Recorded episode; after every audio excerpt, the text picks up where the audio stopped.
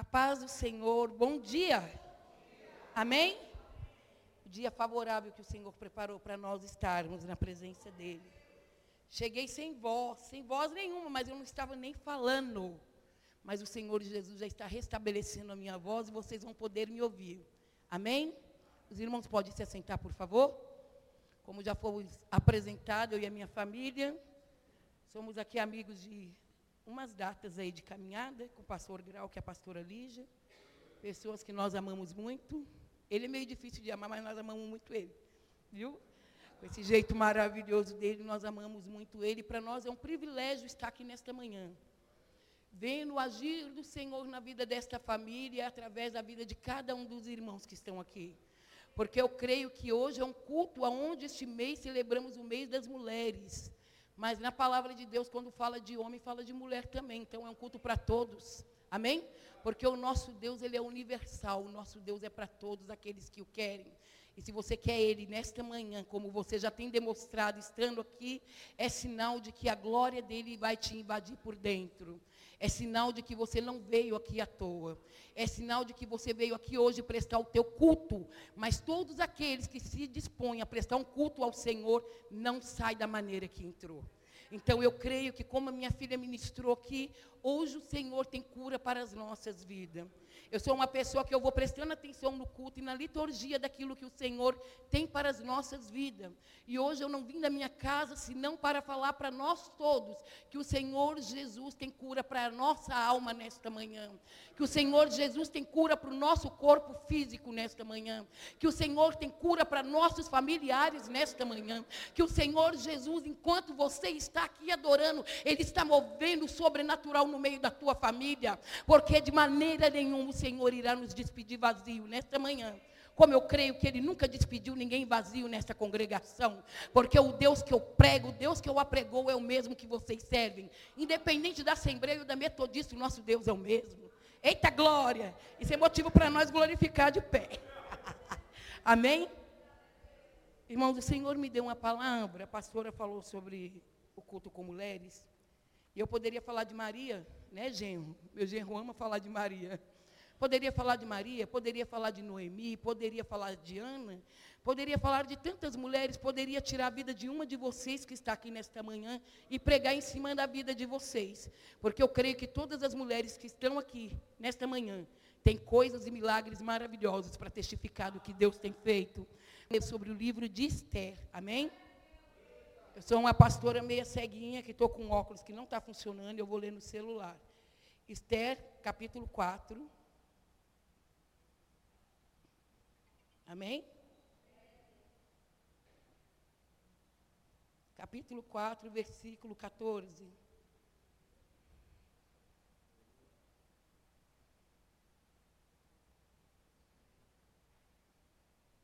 Amém? Todos aqui conhecem a história de Esther? Eu vou ler um versículo e vou tentar resumi-lo, resumir ele com a oportunidade, o tempo que foi nos dado. Amém? Vamos ler do 14. Pois, se, to, se de todos te calares agora, de outra parte se levantarão socorro e livramento para os judeus. Mas tu e a casa de teu pai perecerás. E quem sabe, se não foi para tal tempo como este, que chegaste ao reino? Vou ler de novo. Pois, se de todo te calares agora, de outra parte se levantarão socorro e livramento para os judeus. Mas tu e a casa de teu pai perecerás. E quem sabe, se não foi para tal, tem, tal tempo como este que chegaste ao reino. Essa palavra maravilhosa. É... Eu amo essa palavra e já ministrei ela, acho que semana retrasada. Desculpa, tem que ficar aqui, né? Eu sou a pastora que desço, ando e toco, gente, misericórdia. um texto maravilhoso que eu estava lendo sobre Esther, preguei até em uma igreja semana passada sobre este livro, que é um livro que se vocês não sabem, ele não fala o nome de Deus. Ele não fala o nome de Jesus, é o único livro da Bíblia.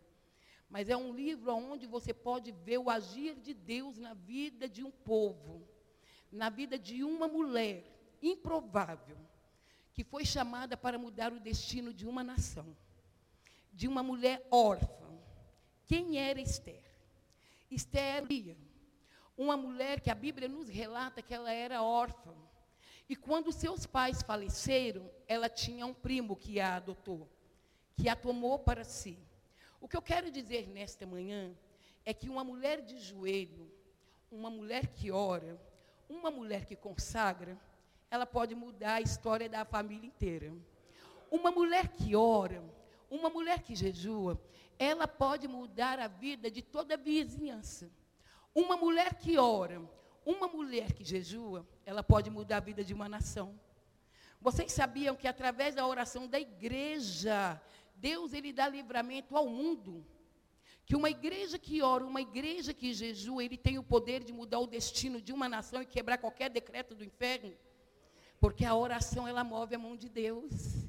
E Esté era uma moça que ela não tinha atributo nenhum para chegar ao reinado, a não ser o que a Bíblia relata, que ela era uma pessoa bela, que ela era uma pessoa bonita.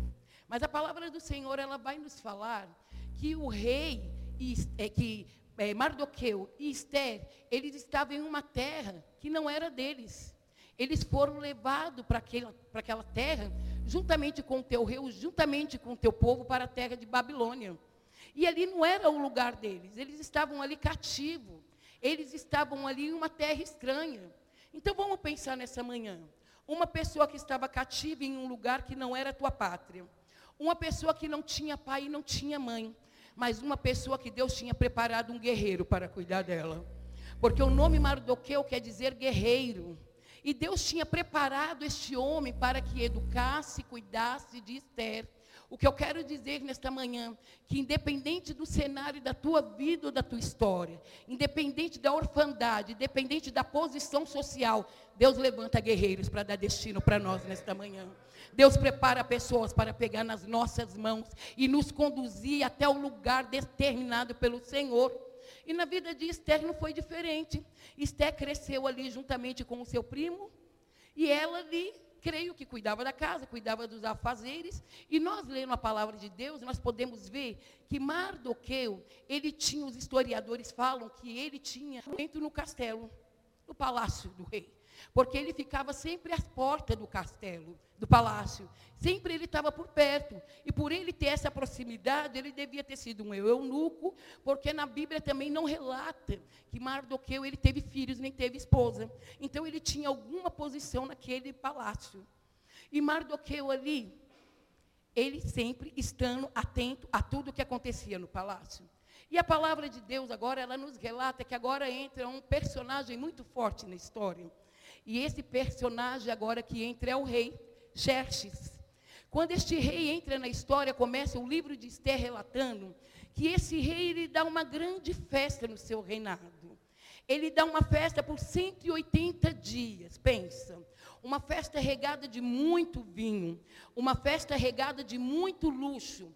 E ele ali convida, este rei ele mandava em 127 províncias. Ele tinha o poder de comandar essas 127 províncias. E ele ali, ele convida todos os príncipes dessas províncias, para que junto com ele possam estar naquele palácio por 180 dias, regado de muito vinho, regado de muita comida, onde a palavra nos fala que a ostentação era tanta que cada um tinha uma taça diferente, nem as taças de ouro eram igual. E naquilo tudo, eu creio que ali era conversado muitos assuntos, até sobre as outras províncias. E ele ali querendo ostentar, o que, que ele faz? Aí ele pega e decide, agora não vai ser mais 180, agora eu vou prolongar essa festa por mais sete dias. Só que o, nós começamos a ver, irmãos, nem a Disney, nem a Disney escreveria uma história tão linda como a história de Esther. Porque em tudo aquilo que ocorreu durante a vida do rei, durante a vida da rainha Basti, eram as mãos do Senhor atuando. Porque o Senhor precisava chegar em Esther. Eu quero dizer nesta manhã, que dependente de como está a tua história, a tua vida, a tua casa, o Senhor está criando pontes para você chegar no teu propósito. O Senhor coloca pessoas na tua vida, até muitas das vezes improvável, que você nem dá nada, que você nem conhece, mas o Senhor faz chegar até você para que você possa chegar à sua história. Sabe por quê, irmãos? Porque que cada um tem uma história. E a tua história ela foi escrita pelo dedo de Deus. E muitas vezes na nossa vida e na nossa trajetória nós não chegamos no lugar certo, porque nós queremos tomar do Senhor a caneta que foi escrita a história da nossa vida e apagar aquilo que o Senhor já escreveu e já declarou sobre nós e tomar o destino da nossa vida e fazer conforme a nossa vontade. Mas eu quero te dizer nesta manhã que se o Senhor já declarou na tua vida a tua história, não tente fazer de outra maneira, tenta permanecer no propósito de Deus porque ele vai ser puro, perfeito e agradável, e as promessas do Senhor vão se cumprir na tua história, porque Deus é fiel. O Senhor ali ele estava tecendo, pastor, a história de Esther, a improvável, que estava lá, órfã, mas em momento nenhum a palavra do Senhor nos fala, pastor, que Esther ela se bilindrava que Estela chorava por causa da tua orfandade, porque eu creio que o guerreiro que Deus preparou ela para instruí-la, mesmo em terra estranha, fazia ela reconhecer quem era o Deus que eles acreditavam. Mesmo no meio de toda situação contrária, ela sabia que ela cria em um Deus. Ela estava em terra estranha, mas ela não falava como os estranhos, ela não adorava os deuses dos estranhos, ela sabia quem era. E sabe o que eu quero dizer nesta manhã? Que quando você sabe quem é, quando você sabe de onde vem o teu DNA, quando você sabe de quem é a tua identidade, que você é filho, você não fica mais na porta do templo meio de engano, porque você sabe que você é filho do rei e que sobre você tem uma herança, tem uma bênção destinada para a tua vida e para a tua história. Ela estava em outro país, em outra terra, em outra nação, cativa, mas ela continuava fazendo menção do Deus Todo-Poderoso e o Senhor por trás das entrelinhas, preparando o caminho de Esther até o palácio. E a palavra nos diz que Vasti ali ela recebe um convite. A rainha Vasti, que era esposa do rei, que comandava 127 províncias, uma mulher que tinha tudo. Só que o Senhor Jesus, quando Ele quer te levantar, Ele abate os grandes. Quando o Senhor quer te colocar em um lugar de honra, de honra, ele destrona quem está no trono e coloca você. Porque muitas das vezes nós falamos mal de Basti, mas era propósito do Senhor que ela saísse do trono para que Esté ocupasse o lugar dela. Muitas das vezes nós falamos da omissão do rei, mas acima daquele rei estava um que é todo poderoso, que tem o domínio de todas as coisas. E ali ele prolonga essa festa por mais sete dias. E a palavra fala que agora ele se estende essa festa para todos os povos de Suzã. Agora ele chama todos. E pasmem, para todos esses também, para cada um. O que, que esse rei queria mostrar para esse povo todo? Ele queria mostrar a grandeza do teu reino. Ele queria mostrar o poder que ele tinha sobre as pessoas, o domínio aquisitivo que ele tinha. Mas se esquecendo que o nosso Deus, ele é o dono do ouro e da prata. E ninguém supera a riqueza, ninguém supera a grandeza, ninguém supera a glória do Senhor. E ali Vasti está em um outro, em um outro pátio com as mulheres, festejando. E o rei, ele, ele chama seus mensageiros e manda chamar Vasti. Chama Vasti, pede para ela colocar a coroa real. Ele queria ostentar a beleza da esposa. Ele queria ostentar a coroa da esposa. E Esther, onde estava Esther? Estela estava onde Deus determinou. Quero te dizer nesta manhã que muitas das vezes você pode estar, não pode estar no lugar que você não imaginava e nem queria estar. Mas aprenda uma coisa: que o Deus que conhece o teu passado é o Deus que conhece o teu futuro. Que às vezes você pode estar em um canto achando que está esquecido, mas o Senhor está traçando uma história para a tua vida. Às vezes nós estamos em um lugar onde muitas das vezes parece que estamos esquecidos. Mas eu quero nesta manhã, com boca de Deus neste lugar, profetizar sobre a nossa vida e a nossa história, que por mais que às vezes pareça que você está escondido em um canto, o Senhor ele te vê nesta manhã. O Senhor, Ele te conhece, sabe teu nome, teu sobrenome, teu endereço. E para Ele não há o impossível para agir na tua vida e na tua história. Deus ainda é o mesmo Deus, Ele não mudou. A palavra fala que as mãos dele ainda continuam estendidas para abençoar. Os ouvidos dele ainda estão abertos para ouvir o teu clamor. Mas a palavra de Deus fala que o que faz com que o nosso clamor não chegue ao trono do Senhor ainda é as nossas iniquidades. Mas eu quero te dizer nesta manhã que o Deus que perdoa as iniquidades está neste lugar. O Deus que ouve a oração está neste lugar. E Ele nesta manhã está ouvindo o nosso clamor e atento ao teu pedido nesta manhã. Aleluia. E Esther Basti ele se recusa. Manda os mensageiros, os mensageiros ir de volta ao rei e falar que ela não vai comparecer. Olha que audácia. Que mulher audaciosa, sendo que palavra de rei não tem volta. Sendo que quem mandava era o rei. Olha se não é Deus no meio disso tudo. Porque como que uma mulher sabendo que se um rei mandasse chamar, você tinha que se apresentar, e se ele não te chamasse, você não podia entrar na presença dele? Tudo isso é Deus. Sabe que Deus é esse? O Deus do impossível. O Deus que faz as coisas loucas. O Deus que ainda usa os doidos para confundir os sábios. Este é o Deus que nós servimos. E ela lhe manda falar que ela não vai comparecer. E o rei, já muito embriagado, chama os seus príncipes que se assentavam com ele, os homens que sabiam dos tempos, das estações, e chama eles e fala: e agora? O que vamos fazer com Vasti? E eles ali pegam e falam: Rei, o Senhor comanda sobre 127 províncias. A tua mulher não te obedeceu. Agora, como será que os, as esposas dos príncipes vão tratar, sabendo que Basti recusou um convite teu? E eles ali tiveram uma ideia, que eu não atribuo ao homem, que eu atribuo a Deus. Tem tantas coisas nas nossas vidas que nós atribuímos a pessoas erradas. Quantas coisas na nossa vida que nós atribuímos ao emprego, Quantas coisas na nossa vida que nós atribuímos à força do nosso braço. Quantas coisas nas nossas vidas que nós atribuímos às nossas posição social e nos esquecemos que em toda a nossa história tem um Deus. Nos esquecemos que se você tem um emprego, se você tem a casa, se você tem a família, a glória e a honra é somente dele. Porque tudo sempre foi por Ele, tudo sempre vai ser por Ele. E se você está aqui nesta manhã, atribua glória a Ele. Aleluia! Porque muitos nesta manhã não tiveram o privilégio de um dia lindo de chuva, um dia de chuva que está regando a terra para trazer alimento para nós. Ele preparou de eu e você está aqui nesta manhã. Aleluia. Então, na nossa vida, tudo, até as coisas que parecem improváveis, devemos atribuir ao Senhor. Eu e meu marido falamos que quantas coisas nas nossas vidas que acontecem, quando tudo parece que está dando errado, nós exaltamos o nome de Satanás. Porque nós falamos, isso é obra do diabo. E Deus está falando, não, meu filho, isso é eu que estou escrevendo a tua história. Não, isso, essa enfermidade é do diabo, meu filho. Se não tiver doença, não tem como ter testemunho. Como você vai testemunhar que Deus curou se você nunca, nunca ficou doente? Então não atribua a Satanás a glória que é devida somente ao nome do Senhor. Aleluia. E ali ela se recusa a entrar diante do rei. E eles têm aquela ideia.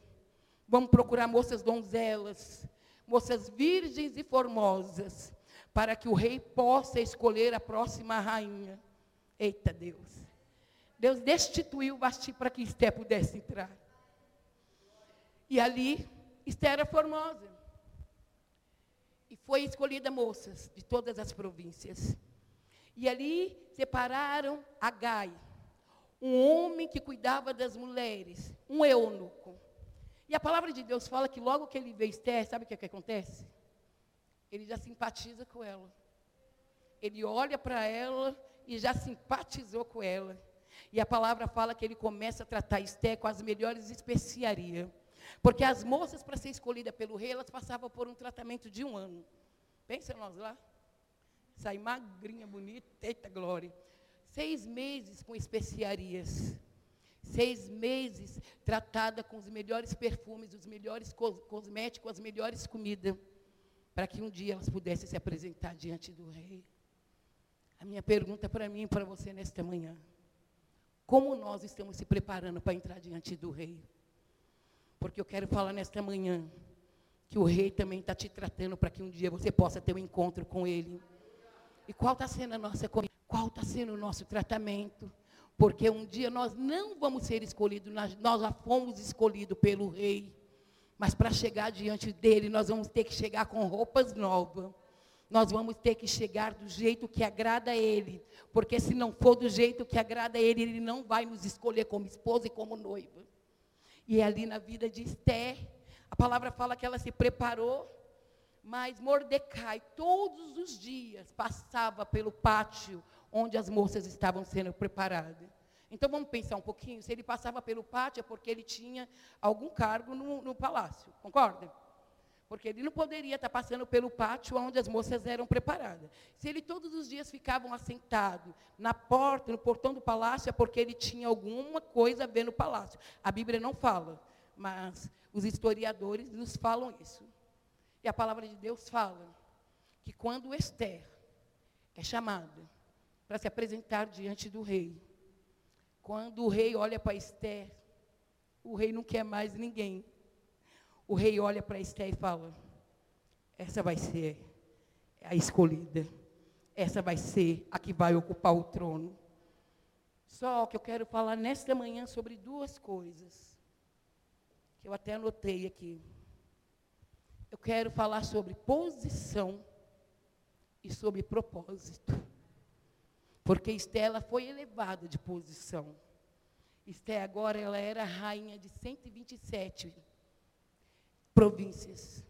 Esté agora, ela tinha uma coroa real sobre a tua cabeça. Esté agora já era uma pessoa que era conhecida e reconhecida entre as províncias. Mas por trás dessa posição de Esther, o que tinha?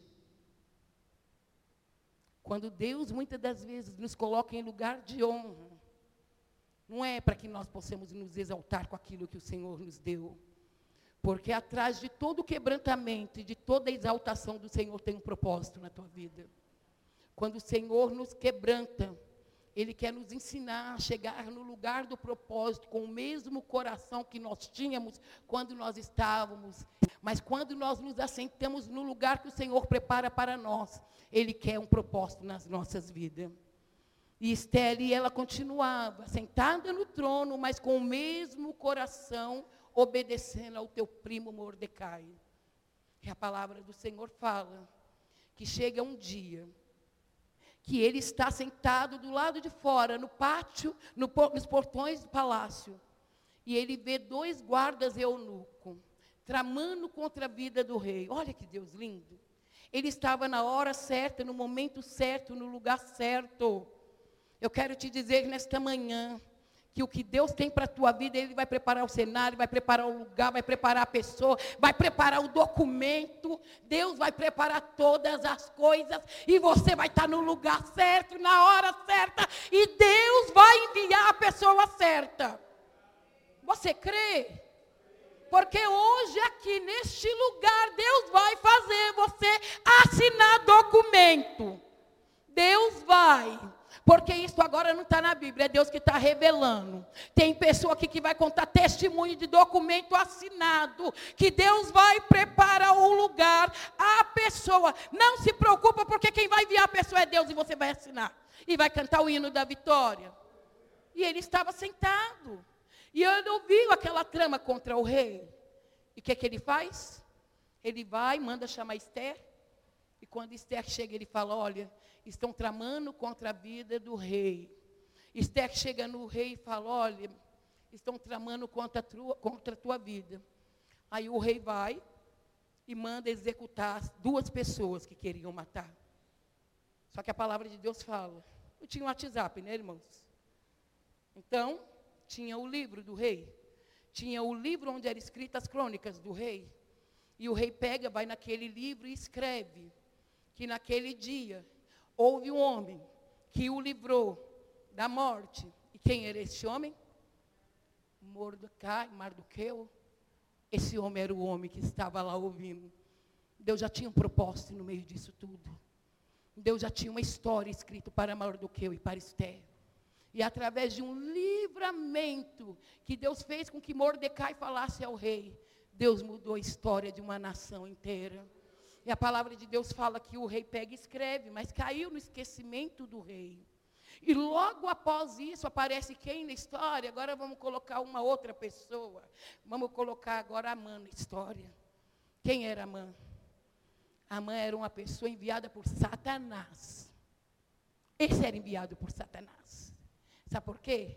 Porque nas nossas vidas tem pessoas que vai se levantar preparada por Deus, mas vai ter tantas pessoas por Satanás para te tirar do lugar do propósito.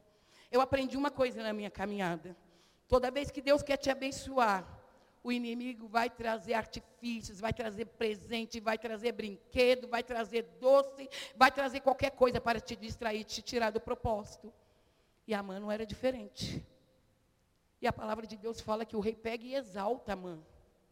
O rei tira teu anel do dedo. O rei dá o anel para a mãe. E o rei o coloca sentado nos lugares onde ficavam os sábios, que a, a, o rei tudo que ia fazer, os sábios que o induzia, que o falava, que o aconselhava. Agora a mãe está na mesma posição, só que ainda com uma vantagem, com o anel do rei, onde tudo que era falado, tudo que era decretado, era carimbado com o anel do rei. Que estranho, né? Foi Mardoqueu que o livrou da morte, quem foi exaltado foi a mãe. Já viram isso acontecer? Eu já vi. Você está em uma empresa dando teu sangue, suando, acontecendo, e quem é exaltado é o outro que não faz nada. Mas o Deus que não complica nada e faz tudo na hora certa estava por trás de todas essas coisas. E a palavra fala que a mãe, ah, irmãos, tem coisas nas nossas vidas que o Senhor nos dá para que nós possamos, posição, para que nós possamos entender o propósito. Mas tem coisas que quando o Senhor não dá, nós nos milindramos. Ficamos como aqueles filhos chorões, que achamos que o Senhor tem que dar, e tem que dar, e eu quero, e eu jejuo, e eu oro. E Deus olha e fala: ainda não é o tempo, calma, que eu ainda estou te amadurecendo para isso. Porque na vida de Amã, a posição dele fez com que um demônio chamado Leviatão, o demônio do orgulho, se apoderasse da vida dele. E na hora que o rei dá para ele aquela honra, ele se incha. Ele se acha o todo-poderoso. E aí todos os lugares que ele anda, era uma ordem do rei, todos tinham que se curvar. E a palavra de Deus fala que todos os dias Mardoqueu sentado. E quando Amã passava, todos se prostravam diante dele. Mas o judeu Mardoqueu, ele continuava na posição que estava. E a palavra de Deus fala que todos os eunucos da porta do palácio começaram a estranhar o porquê que ele não se dobrava diante de Amã. E ele tinha falado para Esther, quando se casou com o rei: Não revele a tua identidade. Não fale de qual povo você é. Eu aprendi uma coisa. Já faz tempo, viu? Eu tenho essa carinha de novo, mas eu já sou velhinha. eu aprendi uma coisa.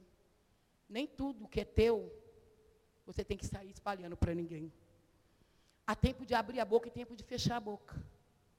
E tem coisas na nossa vida que não acontecem porque nós abrimos a boca com pessoas erradas na hora errada, pessoas que não vão acrescentar em nada. E quando você abre a boca para pessoas erradas, aquilo que já estava na tua mão, filho, ó, não foi assim com José? Só contou o que Deus mostrou. Contou o sonho para o pai e para os irmãos. E aonde ele foi parar? Que era propósito de Deus também.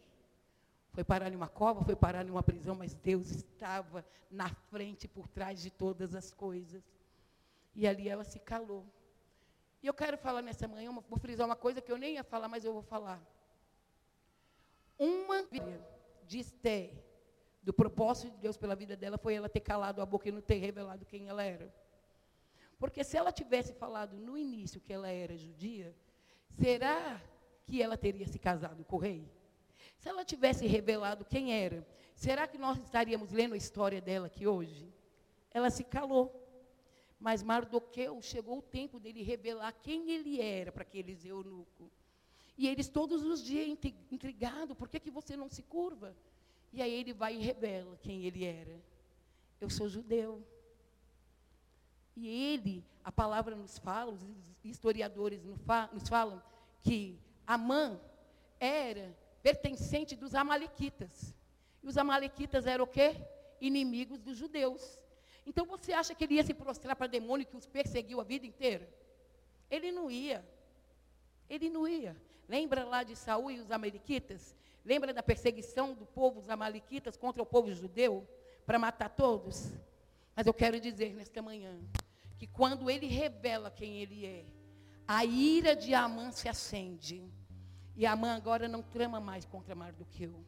Amã agora ele trama contra todos os judeus. Eu falei aqui nesta manhã que um joelho dobrado pode mudar a vida da tua casa, da tua rua, dos teus vizinhos e até de uma nação.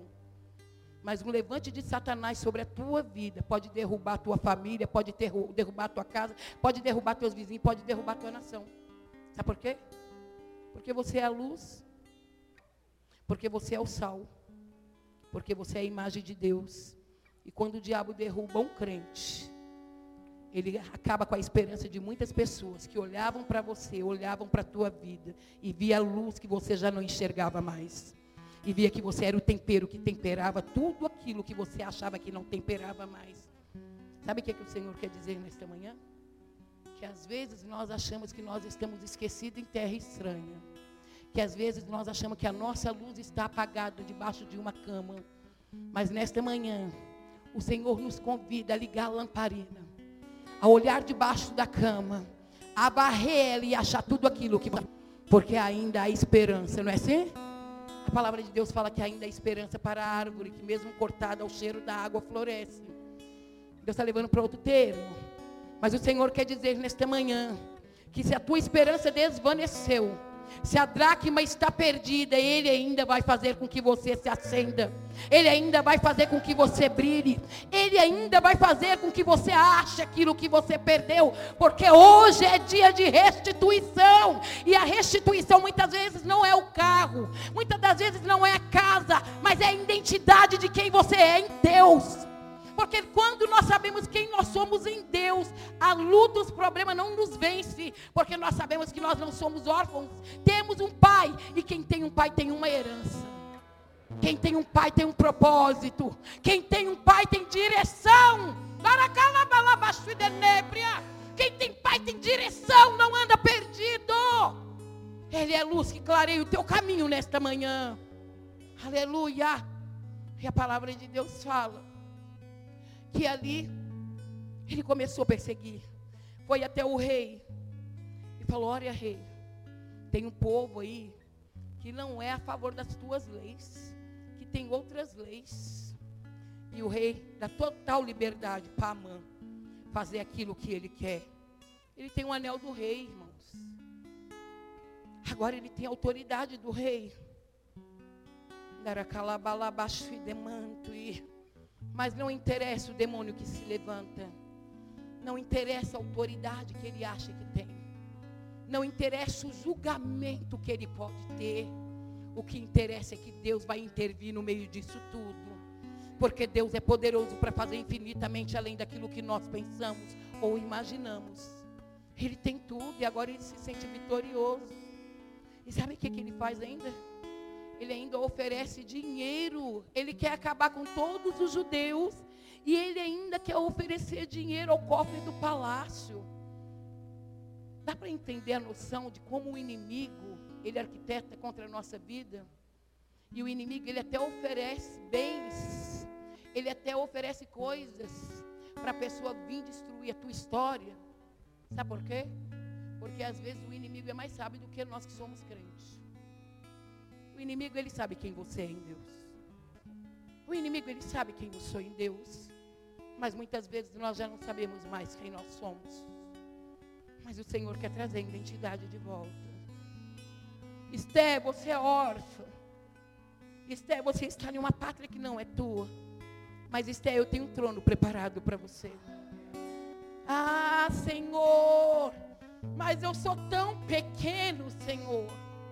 E os meus pecados são tantos. E as minhas aflições são tantas. Mas eu sou o Deus que transforma as aflições em choros de alegria. Eu sou o Deus que coloco roupa nova nesta manhã. Que coloco anel no dedo e sandália nos teus pés. E te digo: levanta! Levanta! Porque quero eu te usar. Aleluia! Com identidade de filho não mais com cara de derrotado, mas com cara de leão. De homem e mulher que vai passar por cima de todos os obstáculos, porque você está com a força do Senhor na tua vida. E a palavra de Deus fala que ali ele pega e faz um decreto. Irmão, decreto. Misericórdia, hein? Carimbado, selado. Faz um decreto e manda distribuir em todas as províncias. E o diabo, quando quer, ele é ágil. Porque ali vai nos Sereptas, vai em todos e faz aquela lei que todos os judeus agora tinham que ser mortos. Homens, velhos e crianças. Que sentença. Agora, em todas as províncias onde você achar judeu, você pode matar. E ainda você vai saquear tudo que é deles. Só que o meu Deus, ele não dorme. O meu Deus, ele ouve e vê todas as coisas. Ele é onisciente, onipresente, onipotente. Ele está em todos os lugares. Ele ouve todas as coisas. Os olhos dele vê tudo. Não tem nada que passa desapercebido desse Deus. Você pode deitar, pode dormir, mas o guarda de Israel ainda continua velando por ti. Você pode achar que está na cabana, que está no deserto, que está. Ai, meu Deus, eu estou dentro, Senhor Jesus, de um peixe. Meu Deus, eu estou dentro da caverna. Mas Deus manda o peixe te mandar para outro lugar que Ele quer. Deus manda o corvo te sustentar na caverna. Porque Ele está em todos os lugares. Ele tem todo o poder. E o que nós temos perdendo é a fé desse Deus que tem essa onisciência, essa onipotência tão grande. Muitas das, muitas das vezes nas nossas vidas as coisas não acontecem. Porque nós falamos de algo que nós fomos treinados para falar porque já não queremos mais. Falamos de uma fé. Mas o que é fé se eu não consigo movê-la na minha vida? É tão bonito subir em um púlpito, subir em um altar, ou falar com o vizinho, ou falar com o filho. E falar, tenha fé. Por que, que você não usa aquilo que você está alimentando outra pessoa? Por que, que nós não usamos para nós aquilo que nós alimentamos outra pessoa? Que nem a história do homem. Todos os dias acordava entregava leite para todo mundo, estava morrendo fraco, sem cálcio. E um dia o médico olha para ele e fala: Qual é o teu trabalho? Eu entrego leite todas as manhãs. E sabe qual é a receita para a tua vida? O leite que você toma. faço muito esboço quando eu venho trazer a palavra. Até bonito, lindo. Tem hora que eu quero pregar uma coisa tão bonita e Deus leva para outra direção.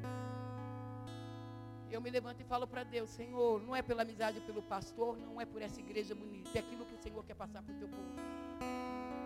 Você Senhor neste lugar. Senhor está nos chamando para nós exercer novamente a nossa fé. Vai lá atrás. Vê aonde ela ficou esquecida. Vê aonde ela ficou perdida. Pega ela de volta. Lembra de todos os feitos que o Senhor fez. Às vezes nós nos esquecemos de tantas coisas maravilhosas que o Senhor fez. E um problema tão pequeno começa a fazer com que nós venhamos retroceder e voltar para trás porque não acreditamos mais que conseguiremos. Ontem de ontem eu estava aqui no pastor e nós começamos a contar bênção. E quando nós começamos a conversar com amigos, nós vamos lembrando de coisas do casamento, de coisas com filho, de lugares aonde fomos feridos, mas já somos sarados, de lugares aonde parecia que nós não tínhamos força, mas o Senhor nos tirou de lá. Eu vim te dizer hoje que esse mesmo Deus está no nosso meio. Que esse mesmo Deus do passado, ele ainda é o mesmo que Ele não quer mais você falando dele como se fosse uma história contada. Que Ele não quer mais você contando testemunhos que você ouviu.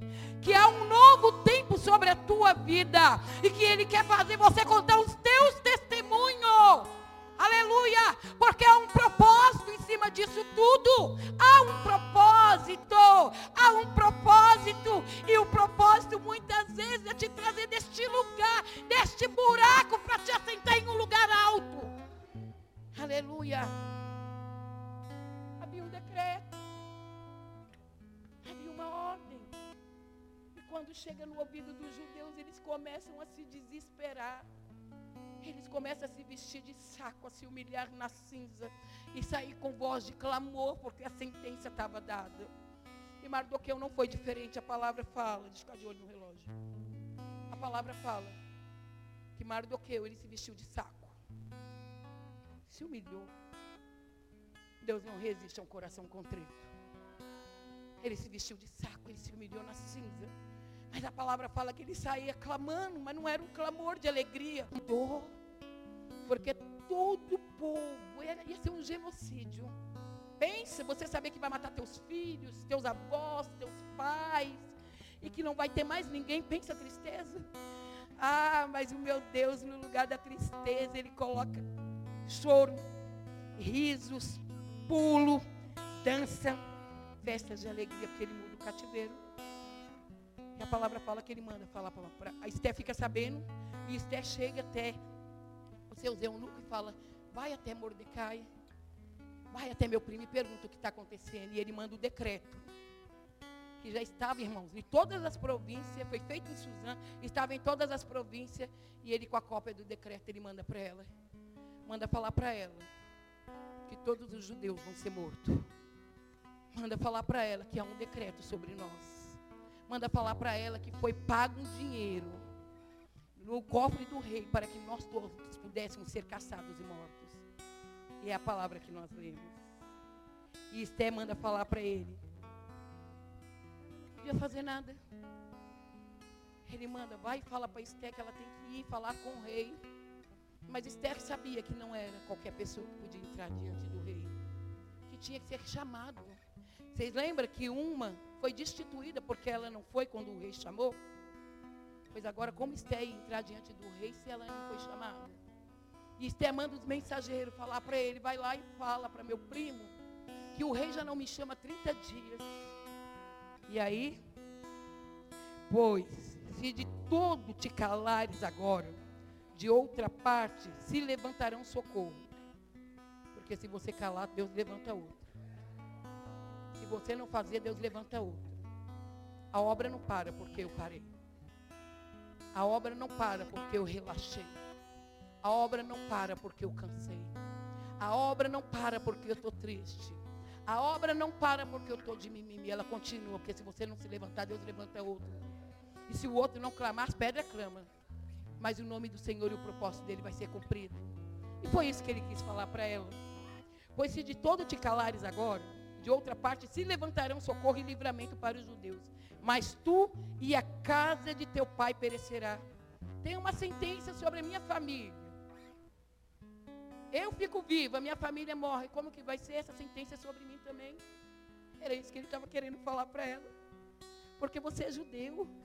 Quero falar para você nesta manhã que você tem uma família, você tem um pai, você é cidadão do céu e você tem uma herança ao céu. Então não tem como nós nos calarmos, porque o Senhor quer que nós nos unirmos.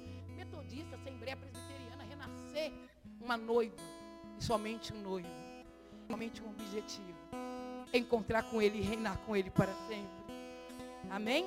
E a palavra de Deus fala: Levantarão socorro e livramento para os judeus, mas tu e a casa de teu pai perecereis. E quem sabe, se não foi para tal tempo como este que chegaste ao reino.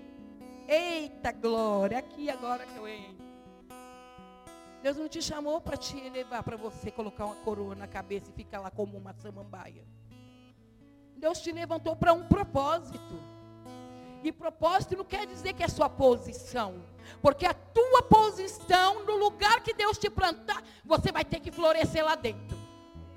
Às vezes o Senhor nos leva para cada lugar que pela ótica humana a gente olha e fala: o que, é que eu estou fazendo aqui? E Deus fala: você está brilhando aí dentro.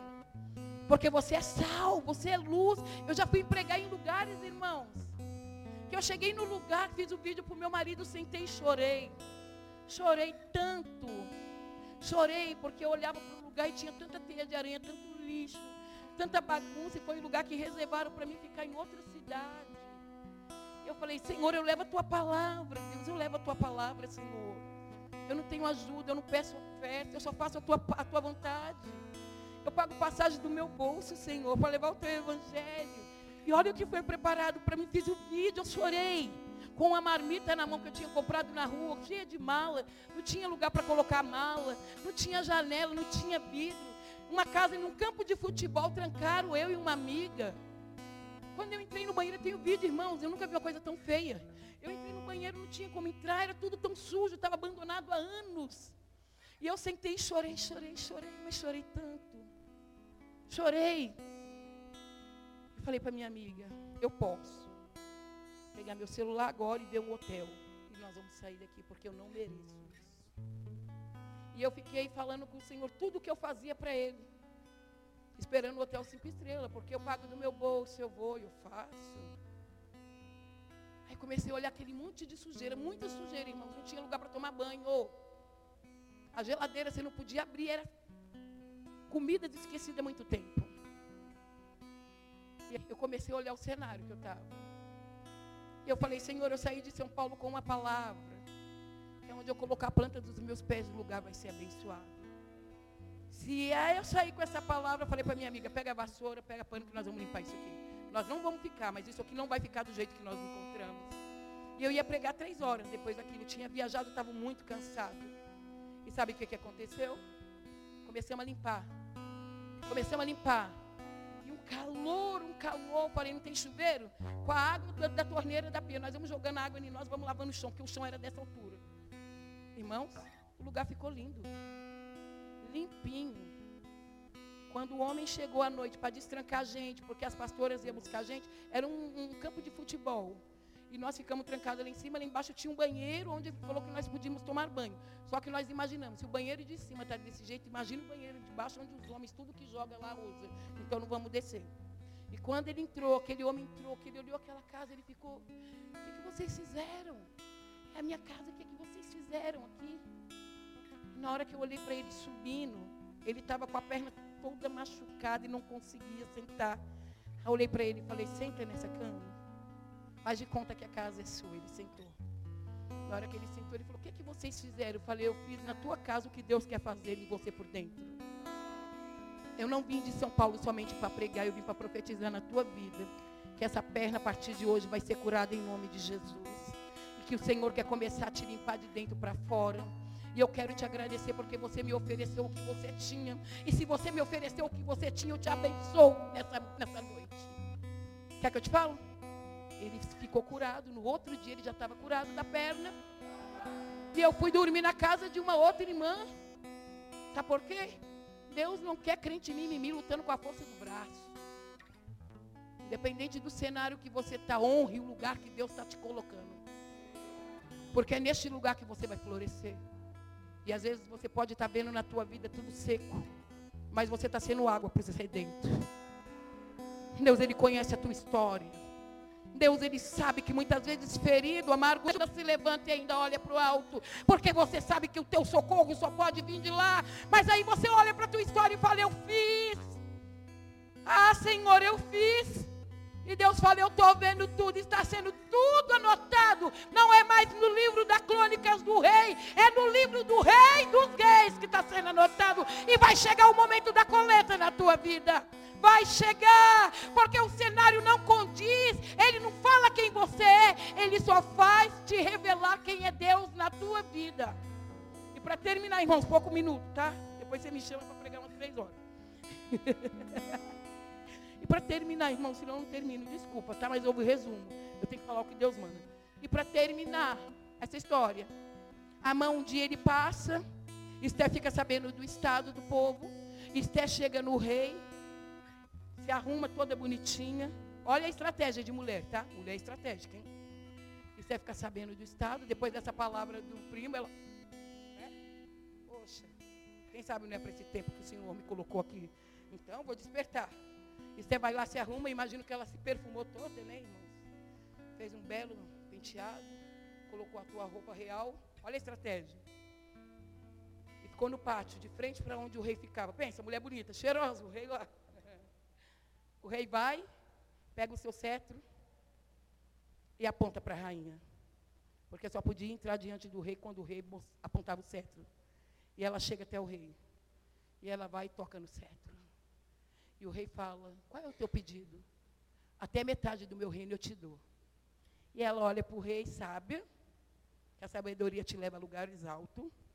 Ela olha para o rei e fala: Eu quero fazer um, te oferecer um banquete mas eu quero te oferecer um banquete para você e para a mãe. Aí o que, que acontece? O rei pega, apressa a mãe, vai para o banquete da rainha Esther. Quando chega neste banquete, eles bebem, né? Esther faz as honras. Aí o rei olha para Esther e fala: Qual é o teu pedido? Até a metade do meu reino eu te dou. Aí ela olha para ele e fala: O meu pedido é que amanhã eu vou fazer um novo banquete. E eu quero que você e a mãe venham e participem comigo.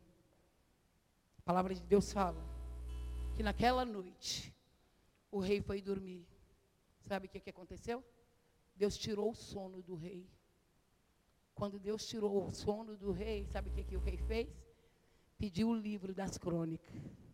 Pediu o livro de todas as coisas que era relatado. Quando eles abrem o livro, adivinha o que estava escrito? Um certo Mardoqueu, que estava no lugar certo, na hora certa, e que ouviu alguém tramando a vida do rei que através daquele homem o rei tinha sido poupado a vida. O que, que o rei faz? Olha para os seus mensageiros, para os seus eunucos e fala: O que, que foi feito para este homem? Aí eles olham para o rei e falam: Não foi feito nada para esse homem. Mardoqueu até a, é, é, a Manisso tinha ido para tua casa, tinha conversado, juntou tua mulher, juntou teus amigos. Poxa, eu participei de um banquete com o rei e com a rainha. Olha, quanta honra. Mas o que está me intrigando é aquele judeu. É aquele judeu que eu quero acabar com ele. Já tinha um decreto para matar todos. Mas ele estava com tanta raiva de, Mar, de, de, de Mardoqueu que ele queria algo. A mulher usada por Satanás olha para ele. Satanás não, né? Não vamos atribuir a Satanás aquilo que é de Deus.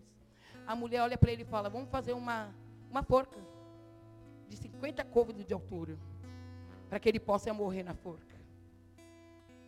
E naquela noite o rei vai perde sono e vê o dia amanhece, porque o rei ainda está conversando com os eunucos. E quem vem entrando no palácio para falar para o rei que tinha preparado uma forca para Mardoqueu? Amã. Não interessa aquilo que o inimigo está preparando. O que interessa é que na pressa dele, Deus faz quebrar as rodas dos carros. Deus faz ele se atrasar, porque quem chega na frente sempre é o Senhor. Na hora que ele vai entrando, o rei olha para os seus eunucos e fala: Quem é que está no pátio? Que o rei queria saber o que ia fazer com Mardoqueu. Quem está entrando, irmãos, para pedir para que Mardoqueu fosse enforcado? Ele. Aí os eunucos olham para o rei e falam assim: Quem está aí é Amã. Aí o rei fala: Manda entrar, Amã. Quando Amã chega, o rei fala: O que se pode fazer com um homem que o rei quer honrar? Ele tinha o espírito de quê, irmãos? Do orgulho. Ele achava que quem era que o rei queria honrar? Ele.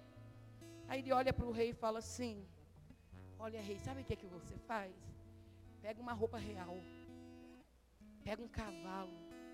Ele já se viu, irmãos, com a roupa do rei, sentado no cavalo do rei. Coloca esse homem no cavalo e manda as pessoas ir anunciando. Esse é o homem que esse é o homem que o rei quer honrar. Esse é o homem que o rei tem prazer. Anunciando, pensa. Aí o rei olha para ele e fala: Pois então, pega a roupa, pega o cavalo, vista a mãe, coloque ele no cavalo e sai anunciando: Este é o homem que Deus quer honrar. E ele sai por meio da cidade, imagina. Esse é o homem que Deus quer honrar. Esse é o homem que Deus quer honrar. Sabe por quê? Porque a honra que ele estava querendo era para ele, não era para Mardoqueu. Mas Deus usou o inimigo para honrar Mardoqueu. E a palavra de Deus fala que ele ficou tão envergonhado quando ele passeou com Mardoqueu. Ele pega um pano, cobre a cabeça e vai para a tua casa. E Mardoqueu, depois de toda a honra, sabe para onde que ele foi? Para o mesmo lugar que ele ficava, na porta do palácio. E o outro sai envergonhado. E quando ele chega, junta a tua esposa, junta teus amigos e relata o que aconteceu. E ela olha, por isso que os historiadores falam que ele era do, do da, da do povo lá. Desculpa, falhou a mamãe. Dos Amalequitas. Porque ela, na hora da na mesa, ela dá uma palavra para ele. Ixi, se um judeu foi honrado, você não tem mais jeito. Então eles conheciam a história, concorda? O que, que acontece? Ele está falando com a tua mulher. Chegou a hora do banquete da rainha. O que, que o rei faz? Vai lá e traz a mãe. Quando eles chegam no banquete da rainha, para resumir, que está acabando meu horário, que eles chegam e se assentam, a rainha olha para o rei e fala para o rei: O que pode ser feito de uma pessoa que está perseguindo o meu povo? de uma pessoa que está procurando a minha morte. Aí o rei se levanta. Quem é essa pessoa? Quem é essa pessoa? Aí ela olha para o rei. O inimigo estava na mesa dela. Sabe o que eu quero te dizer? Que o inimigo, às vezes, ele parece que é tão forte, que é tão grande. Deus traz ele para perto de você, para que você possa ver o agir de Deus na tua vida e na vida da pessoa. O Deus de justiça, o Deus de vida, que nós pregamos muito amor. Deus é amor, é. Deus é bom em todo tempo. Mas Ele também é justiça. E Ele faz com que você veja a queda daqueles que tentaram contra a tua vida. Porque, irmãos, quem é de salvação é salvo, mas quem não é de salvação, Deus tira. Porque hoje nós temos uma hipocrisia tão grande. Hoje nós estamos todo mundo em um caminho muito largo que nós só pregamos amor. Mas o Deus que ama e salva, ele condena também. O Deus que dá vida, ele também abre cova. O Deus que sara, ele fere também. E na vida daquele homem, o que Deus tinha para ele era morte. Ele estava tocando em coisa que era santa, era um povo que era eleito por Deus. E na hora que ela fala para o rei que era ele, o rei se levanta e vai para o pátio. A palavra fala que a rainha estava deitada, não estava em uma mesa, né? Vocês for ver as histórias dos banquetes, a rainha estava deitada. E ele ficou tão desesperado nessa hora que ele foi clamar pela rainha. Só que na hora que ele foi clamar, ele caiu. Olha que Deus lindo, irmão. Você acha que a Disney ia montar e ia fazer uma história dessa? É só Jesus para fazer essas coisas. Ele caiu sobre a rainha. Na hora que ele cai sobre a rainha, o rei vem entrando. O rei olha para ele e fala: Ainda quer molestar minha mulher na minha presença. Aí o rei olha e o eunuco olha para o rei e o rei fala: o eunuco fala para ele: Sabe o que, é que tem preparado para Amã? O que ele preparou para Mardoqueu. Tem uma forca preparada. Aí o rei olha para eles e fala: Leve ele e coloque ele na forca. E ele foi para a forca. E a palavra do Senhor fala que ela revela para o rei quem ela é. O povo teve um escape, porque ela abriu a boca na hora certa. Quando ela revelou quem ela era, o rei manda chamar Mardoqueu. E na hora que Mardoqueu chega, o rei pega o anel que estava com a mão, coloca no dedo de Mardoqueu, pega a casa que era de Amã, dá para Esther. E eu quero te dizer uma coisa: que naquele tempo determinado, que ia ser o genocídio de todos os judeus, agora Mardoqueu tem autoridade para reverter todo aquele decreto de Satanás. Porque a palavra fala que agora Mardoqueu começa a escrever cartas. E começa a escrever agora não um decreto mais de morte, mas começa agora a declarar vida sobre a vida dos judeus e falar para os judeus tudo aquilo que era contra vocês agora é ao teu favor, porque agora você tem ordem para matar todos aqueles que se opuserem no teu caminho e pegar todos os bens deles. Que Deus é esse? Sabe o que aconteceu?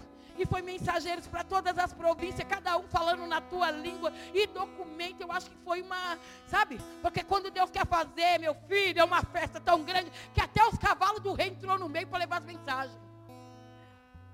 Aquilo que é teu. Vai ter barulho, muito barulho. Mas vai ser barulho de festa. Barulho de alegria. E no dia que era para ser um dia triste para os judeus, virou o dia de Purim, o dia da festa dos judeus. Um dia onde é lembrado todos os feitos e todo o decreto que havia sobre a vida deles foi transformado.